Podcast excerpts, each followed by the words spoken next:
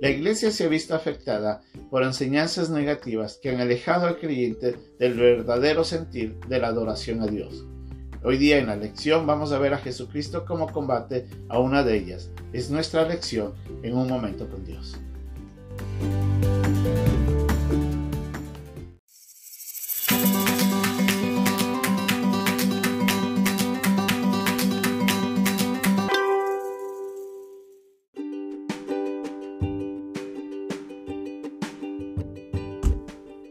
Pasaje de hoy día se encuentra en el capítulo 2, versículo 23 a 28 de Marcos.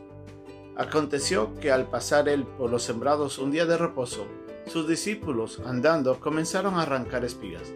Entonces los fariseos le dijeron, mira, ¿por qué hacen en el día de reposo lo que no es lícito? Pero él les dijo, ¿nunca leíste lo que hizo David cuando tuvo necesidad y sintió hambre, él y los que con él estaban? ¿Cómo entró en la casa de Dios? Siendo Abiatar sumo sacerdote, y comió los panes de la proposición, de los cuales no le es lícito comer sino a los sacerdotes, y aun dio a los que con él estaban. También les dijo, el día de reposo fue hecho por causa del hombre, y no el hombre por causa del día de reposo. Por tanto, el Hijo del Hombre es Señor aún del día de reposo.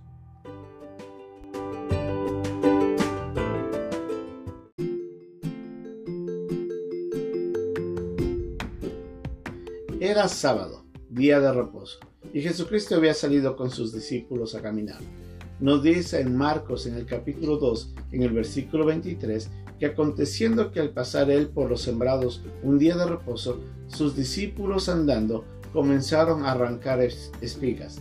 Entonces los fariseos le dijeron, mira, ¿por qué hacen en el día de reposo lo que no es lícito? Lo que no es lícito. ¿Qué es correcto? ¿Qué no es correcto?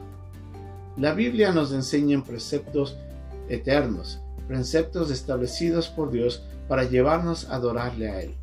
Pero es el hombre el que ha tomado su propia interpretación de estos preceptos y los ha transformado en enseñanzas que han afectado el verdadero sentir o propósito de las cosas que Dios nos dice en su palabra. Y uno de esos es lo que estaba aconteciendo aquí. Los fariseos consideraban de que el hombre en día de reposo o el día sábado, como se conoce, tenía que ser eh, un día de absoluto descanso, en el que el hombre no podía hacer nada por el estilo. La Biblia nos enseña de que el día de reposo era dado para que el hombre pueda descansar de las labores diarias del trabajo y se enfoque en su cuidado personal y también en su eh, estado espiritual que el hombre tenga un tiempo para adorar a Dios y descansar y compartir en su familia. Ese era el propósito del día sábado, pero los fariseos habían llevado esta ordenanza a un extremo tal de que el hombre, según ellos, no podía hacer nada en absoluto, transformando la verdad bíblica en precepto humano. Para ellos no era lícito. ¿Qué es lo que estaban haciendo los discípulos? Los discípulos estaban caminando no habían desayunado y estaban recogiendo ciertas espigas para poder comer trigo y desayunar. Los discípulos no estaban laborando con el propósito de hacer dinero, estaban solamente recogiendo algo para poder comer. Y ese fue el problema para estos hombres que supuestamente seguían la ley, lo que los discípulos hacían era ilícito. El hombre ha transformado las verdades eternas y han hecho de ellas costumbres de hombres, lo que aleja al hombre de la verdad. Eso es lo que se conoce como legalismo. Ciertas conductas, ciertos principios que se establecen dentro de los mismos creyentes, especialmente en las iglesias, que forjan a que el hombre solamente tenga que hacer ciertas cosas de cierta manera, porque de otras formas eso no llegaría a agradar a Dios, alejando del principio verdadero de lo que representa la adoración. Los principios bíblicos no son cambiables. Las formas, mientras no afecte el principio bíblico, no tienen ningún problema. El problema es que el legalismo sí apunta y aleja las verdades de las verdades al hombre y hace mucho daño. Jesucristo, hablando de eso, le recordaba una historia en el Antiguo Testamento cuando David huyendo del rey Saúl, se acerca hacia un campamento donde estaban unos sacerdotes y le pide de que permitan recibir del pan que estaba de la propiciación, pan que solamente estaba destinado para los sacerdotes, para poderse él alimentar y los suyos.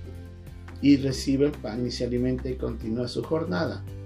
Jesucristo les recuerda de que no hubo ningún problema en lo que David hizo, en función de que se alimentó del pan que aparentemente era destinado solamente para los sacerdotes, pero que en ese instante fue utilizado en misericordia para alimentar a un hombre en necesidad. Si bien Jesucristo no defendió la manera como David solicitó, enseñaba Jesucristo de que el propósito fue bueno, aunque no estaba justificando como lo hizo David. Y eso sí es cierto.